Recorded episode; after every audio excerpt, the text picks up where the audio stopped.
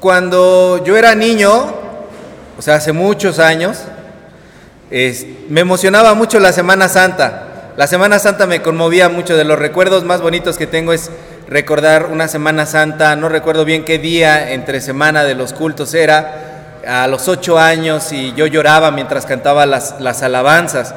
Porque hay rituales en nuestra vida que son tan simbólicos son tan hermosos, tan únicos e, e, irrepetibles, que nunca los volvemos a vivir como cuando éramos niños.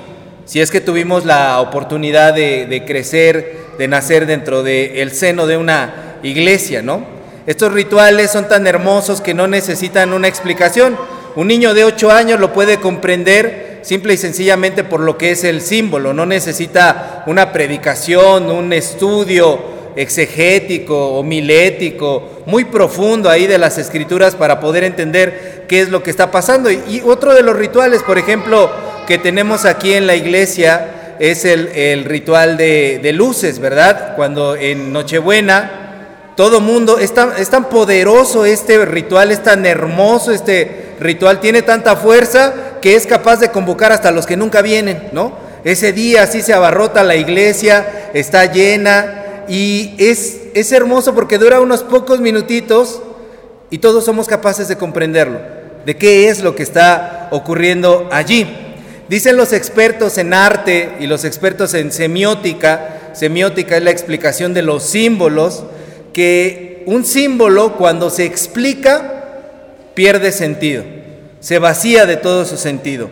Entonces no hay que explicar los símbolos, porque los símbolos por sí solos hablan, por sí solos se explican.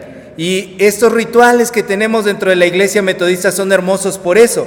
Los, rituales, el que acabamos de tener con nuestros niños, es otro de esos símbolos tan bellos que no necesitan explicación.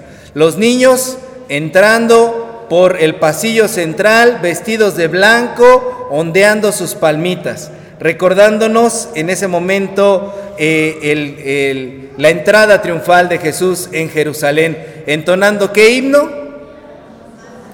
Mantos y palmas, mantos y palmas. A mí me emocionaba mucho eso porque yo cuando era niño me encantaba ya, me voy a vestir de blanco, voy a traer mi palmita ondeando y le echaba todas las ganas del mundo así, imaginando que estaba allí Jesús para poder este, alabarlo y me emocionaba mucho porque en ese momento yo sentía que nosotros no éramos niños que entrábamos por en medio del pasillo. En ese momento nosotros éramos el pueblo alegre de Jerusalén, prorrumpiendo con voz triunfal y cantábamos qué cosa? Osana, Osana al rey. Y eso me encantaba, cómo podíamos cantar en ese momento y, me transportaba hasta esa época no era como actuarlo, era como realmente viajar en el tiempo y llegar a ese momento de la entrada triunfal en Jerusalén y poder eh, alabar a nuestro Dios. Osana al Rey. Estas palabras de Osana están basadas en el Salmo 118, versículo 26, en el Salmo 148, versículo 1, y en el capítulo 21 de Mateo, que fue lo que leímos, el versículo 9. Por favor, ¿pueden leerme Mateo 21, 9?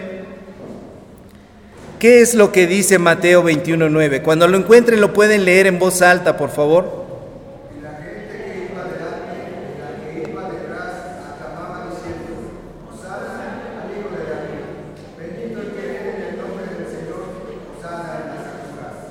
Gracias.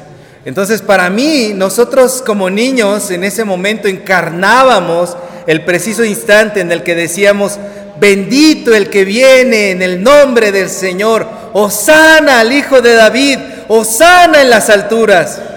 Me emocionaba, a lo mejor es que desde chiquito yo era bien viajado, no sé, muy intenso, pero era lo que a mí me, gustaba poder alabar a Dios. Era yo como muy alucinado, pero me motivaba el poder alabar a Dios en ese, en ese momento, ¿no? Y esta palabra Osana es muy interesante porque en el hebreo, eh, Osana, se dice Hoshana. Y Hoshana, Osana, significa literalmente Dios Altísimo, sálvanos. Dios Altísimo, rescátanos ahora. Dios Altísimo, auxilio. Y cuando yo pienso en esa palabra digo, ah, caray, pues que no era una alabanza. ¿Qué no era un día de fiesta? ¿Por qué pedían ayuda? ¿Por qué pedían auxilio? Como si en la calle alguien saliera gritando, ¡Socorro! ¡Auxilio! Ah, caray. Eso no me lo explicaron de niño. Yo creía que era una escena de pura alegría, era una escena de fiesta, que era el pachangón, ahí todo el mundo feliz de que Jesús estaba entrando a la ciudad de Jerusalén. ¿Por qué gritaban esos, esos gritos desesperados? ¿A qué venían? ¿Por qué estaban gritando de esa manera? Bueno, pues esto se comprende mejor cuando explicamos el contexto de lo que estaba pasando ahí, por qué empezaron a gritar Osana, porque era que estaban diciendo Hoshana. ¿Qué época era en aquella época que sucedió esto, la Semana Santa? Era la época de Pascua. Iba a pasar la Pascua unos días adelantito y la Pascua era la gran fiesta del pueblo de Israel. Por lo tanto, recordaban cuando Dios liberó a Israel de dónde? De Egipto. Y llegaban judíos de todos lados, no solamente de todos lados de Israel, sino que llegaban judíos de otros países, porque había judíos en otros países que se convocaban en esa fecha especial en el año para poder ir con sus familias y poder celebrar la comida de la Pascua. Era una comida familiar, por lo tanto venían a visitar a sus familiares y ese pueblo estaba lleno en ese momento de visitantes, de turistas de ocasión que estaban allí eh, recorriendo en, en Jerusalén. Era algo tan grande y tan espectacular, pero al mismo tiempo la discusión esta de que Dios había liberado a Israel de Egipto estaba en la mente de las personas. Esa espera de un Mesías, esa espera de un nuevo Salvador estaba muy presente porque eran las fechas que ellos estaban recordando. La gente reavivaba el tema, volvía a hablar de la situación. ¿Por qué? porque en ese momento estaban en una ocupación militar, una subyugación, es decir, eran esclavos de un pueblo que era el imperio romano, que tenía rodeada la ciudad de Jerusalén y todo Israel con sus soldados, y no eran nada amistosos, era realmente una ocupación militar muy fea, y en ese momento que eh, Roma los tenía dominados y los tenía esclavizados, por supuesto que la gente se preguntaba, ¿cuándo? ¿Cuándo va a aparecer el Salvador? ¿Cuándo va a Dios liberarnos de aquí? ¿Cuándo va a venir el Mesías? ¿Cuándo va a venir el Cristo? Ya que se acabe este sufrimiento, que se vayan estos romanos de nuestro país y que por fin nosotros podamos ser libres en nuestra propia tierra. El himno de Israel de la nación de Israel actualmente termina diciendo eso. Sueño con el día en el que podamos ser una nación libre en nuestra propia tierra. Y la gente en ese momento quería lo mismo. Entonces por eso gritaban, Hoshana, Osana, libéranos, auxilio, por favor rescátanos. Pero la pregunta es, ¿por qué se lo gritaban a Jesús? ¿Por qué precisamente a Jesús en ese domingo? No porque así estaba escrito, no. Hay una razón, hermanos, por la cual le gritaban a Jesús esa situación. Jesucristo entró de manera intencional, eso quiere decir totalmente a propósito de la forma en la que entró en Jerusalén. ¿Cómo entró Jesús a Jerusalén? ¿Recuerdan? ¿Montado dónde? Ah, pensé que me estaban diciendo a mí burro. Está bien. Estaba montado en un burro, ¿verdad? Entró de esa forma. Y resultó que Jesús le pidió a sus discípulos antes que fueran a una aldea y que le pidieran a unas personas a una asna y a su cría, a un pollino. Pollino, yo decía de niño pollito, no, pero es pollino, que eh, fuera con la cría del asna para poder entrar montado. Y resulta que muchos años antes de Jesús hubo un profeta que se llamaba Zacarías y el profeta Zacarías había profetizado un momento así. Por favor, abran la Biblia en Zacarías capítulo 9, versículo 9.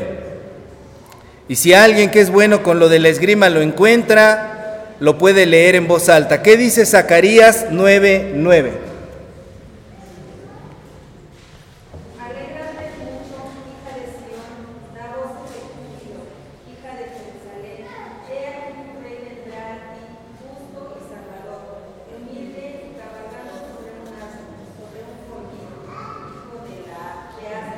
Gracias, hermana. Alégrate, hija de Sión, alégrate, Jerusalén tu rey va a venir a ti justo, Salvador, humilde y cabalgando sobre un asno, sobre un pollino, hijo de asna.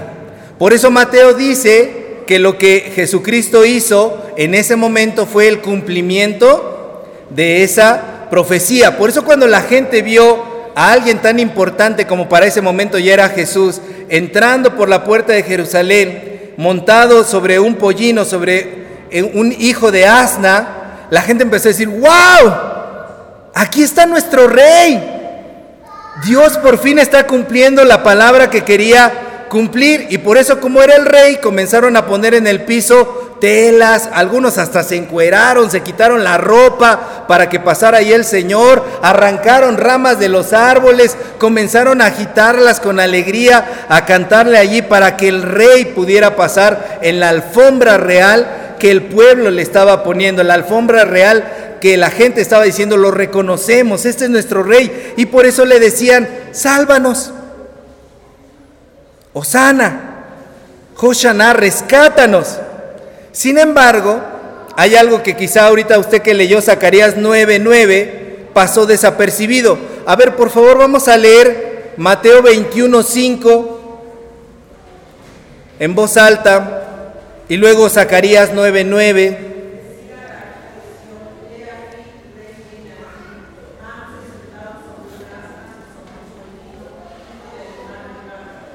Ok, ya se nos adelantó nuestra hermana. Bien, gracias hermana.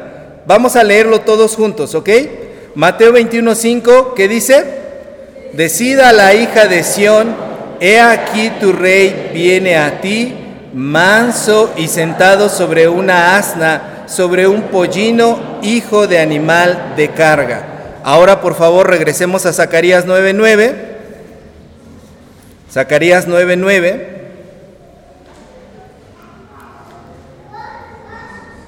¿Ya lo tienen?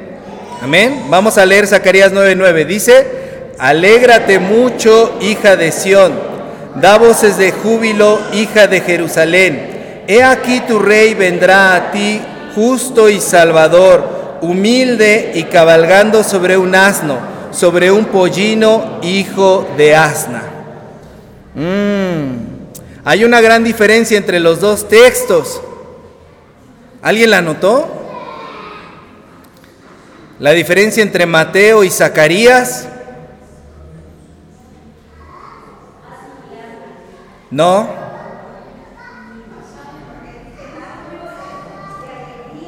No.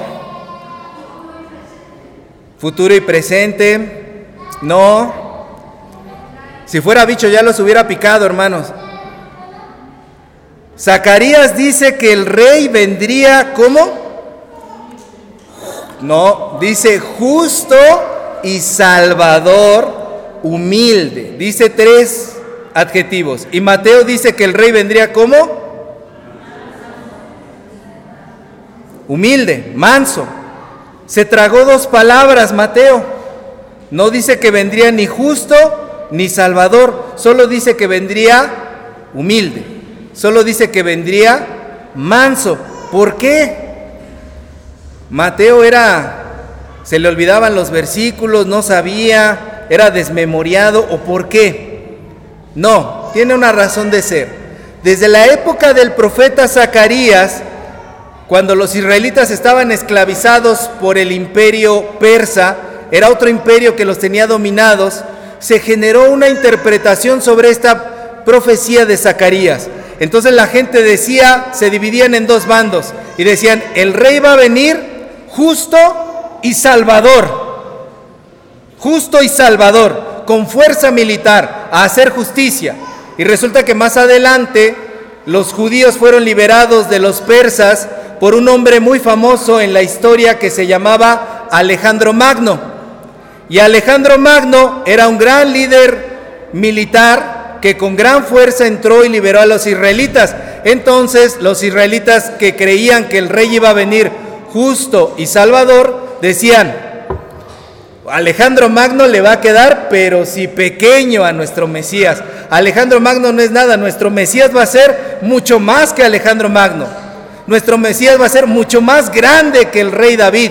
No, nuestro Mesías va a ser mucho más grande que Goku o que otro héroe. Iba a ser un guerrerazo poderoso que iba a liberar al pueblo de Israel. Ese era un bando de personas. Y por el otro lado estaba el otro bando que decía, no, el rey va a venir manso, humilde, pacífico, tranquilo. Y por eso Mateo, cuando escribe su evangelio, a propósito quita Salvador y justo, porque lo que nos está diciendo es que el reinado de Jesús es un reinado de humildad, de mansedumbre. Nada de esas cosas militares que andaban pensando los demás, nada de esas guerras y actos bélicos que andaban pensando los otros. Jesús entró a Jerusalén en mansedumbre y por eso la gente cuando lo vio comenzó a aclamarlo. Una gran multitud comenzó a aclamar al Señor Jesucristo, pero no fueron todos. ¿Habían notado eso? Versículo 10, por favor, léanme el versículo 10 de Mateo 21. ¿Qué dice?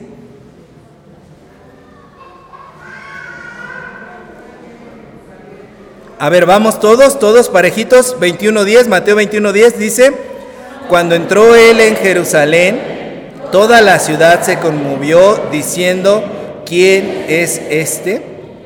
Entonces había unos que estaban gritando, Osana, Osana. Y había otros que estaban diciendo, ¿quién es este? ¿Y este qué? ¿De dónde lo sacaron? Dicen en mi familia, ¿qué jabón lo patrocina? ¿A dónde pertenece este? ¿Este quién es? No lo conocemos.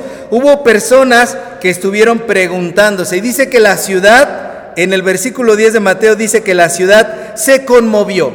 Esta palabra conmovió en griego es la, es la palabra eseisti. Y conmovió significa agitarse, mecer, vibrar, revolverse, poner a temblar de miedo o de preocupación. Entonces, mientras que había unos que alababan a Dios y le pedían que lo rescatara, a Jesucristo, perdón, otros estaban diciendo, ¿quién es este? Y tenían miedo. Se conmocionó la ciudad de preocupación. Entonces no, no era como me lo contaron totalmente de niño. No era pura alegría, no era pura algarabía en ese momento, no era pura fiesta. Más bien, lo que se vivía en ese momento era un revuelo, una polémica, una lucha gigantesca entre dos bandos que hizo temblar la ciudad. Jesús sabía lo que iba a causar. Y por eso Jesús esperó hasta el final de su ministerio para poder entrar a Jerusalén. ¿Y qué causó? Causó discusión, causó rechazo, causó la división de la gente. Porque mientras unos lo aclamaban, otros decían, ¿quién es este? Y en el versículo 11, otros respondían, ¿quién es este? En el versículo 11, por favor, pongan sus ojos allí. Y dice, y la gente decía, este es Jesús el profeta de Nazaret de Galilea. Hay que recordar que la gente opinaba mal de los que venían de Galilea. Se pensaba que la gente de Galilea era gente ignorante, gente violenta, gente revoltosa, gente que no estaba preparada, gente inculta. Entonces cuando están diciendo, ¿quién es este?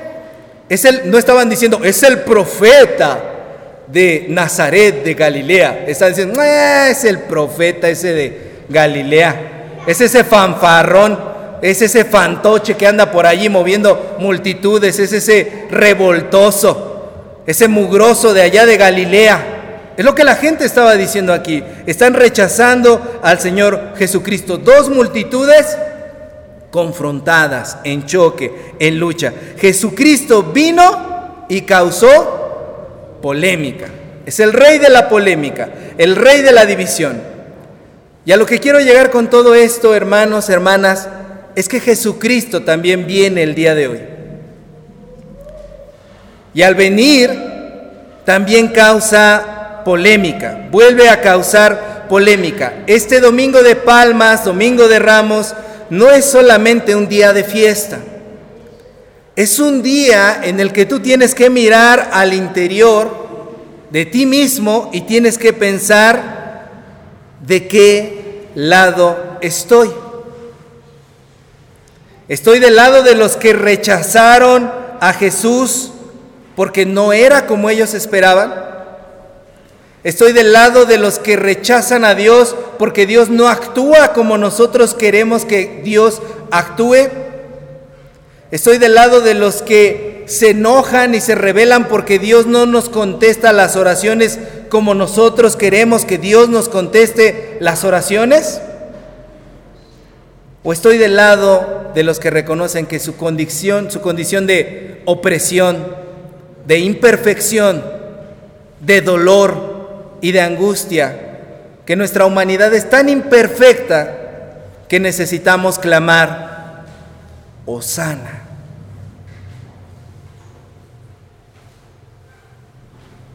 ¿De cuál de los dos lados estás tú? Porque Dios no siempre nos contesta como nosotros queremos. Es más, casi nunca nos contesta como nosotros queremos. Porque pedimos de forma imperfecta. Y eso no significa que Dios no exista, o que Dios no oiga, o que Dios no nos atienda. La invitación al contemplar estas dos multitudes en polémica en el día de la entrada triunfal de Jerusalén es a poder interiorizarlo y poder saber qué es lo que decido yo. Y hoy, hermana, hermano, yo le pido a Dios que tu ciudad de Jerusalén, que tu mundo, que tu cabeza, que tu corazón se estremezca, tiemble, se conmueva, retiemble se sacuda, se revolucione. Y se revolucione tanto que tus pensamientos lleguen a estar divididos entre dos cosas. Entre hacer o no hacer, entre actuar o no actuar, entre ir o no ir, entre dos bandos. Que haya un choque que colisione dentro de tu interior para que por fin te decidas. Y quieras tomar la opción de quitarte el manto, de arrancar una rama y de agitarla y de gritarle al Señor, Osana. Porque ese día la gente que estaba allí no estaba, Osana, Osana al rey. No, esa gente estaba peor que cuando un equipo de fútbol gana los partidos y se van a festejar al ángel. Estaban, ¡Ey, Osana, Osana, Osana, el hijo de David! Estaban gritando fuerte, estaban emocionados, estaban pidiendo auxilio de una manera así. Lo necesitaban en su vida. Pero ahora porque se dieron cuenta que estaban así de oprimidos Alégrate mucho, hija de Sión.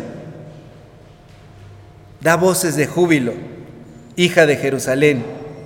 He aquí tu rey viene a ti, justo y salvador, humilde y cabalgando sobre un asno, hijo de asno. Que el Señor entre en nuestras vidas y nos mueva para que por fin podamos rendirle toda la adoración. Amén. Póngase de pie, hermano, hermano. Perdón si lo desperté con mis gritos. Vamos a orar. Amado Dios, gracias Señor. En este día recordamos esa maravillosa entrada que cambió la historia, Señor. Y queremos experimentarlo, Señor, porque tú sigues viniendo, Señor, a esta tierra, a nuestro corazón a cambiarlo todo, Señor, y a revolucionarlo todo, Padre Celestial. Gracias, Señor Jesús, porque un día te encarnaste e hiciste todas estas cosas para que nosotros volteáramos a ver y pudiéramos encontrar la guía de nuestras vidas. Señor Jesús, te adoramos, te alabamos, te glorificamos, te damos gracias, Señor, y también queremos que nos rescates, que nos auxilies que nos salves. Sálvanos de nosotros mismos, Señor. Sálvanos de nuestros pensamientos, Señor. Sálvanos de nuestros corazones engañosos, Padre. Sálvanos, Señor, de la contienda. Sálvanos del rechazo. Sálvanos del capricho, Señor. de querer todas las cosas a nuestro modo. Sálvanos, libéranos, auxílianos. Osana al Hijo de David, bendito el que viene en el nombre del Señor. Amén.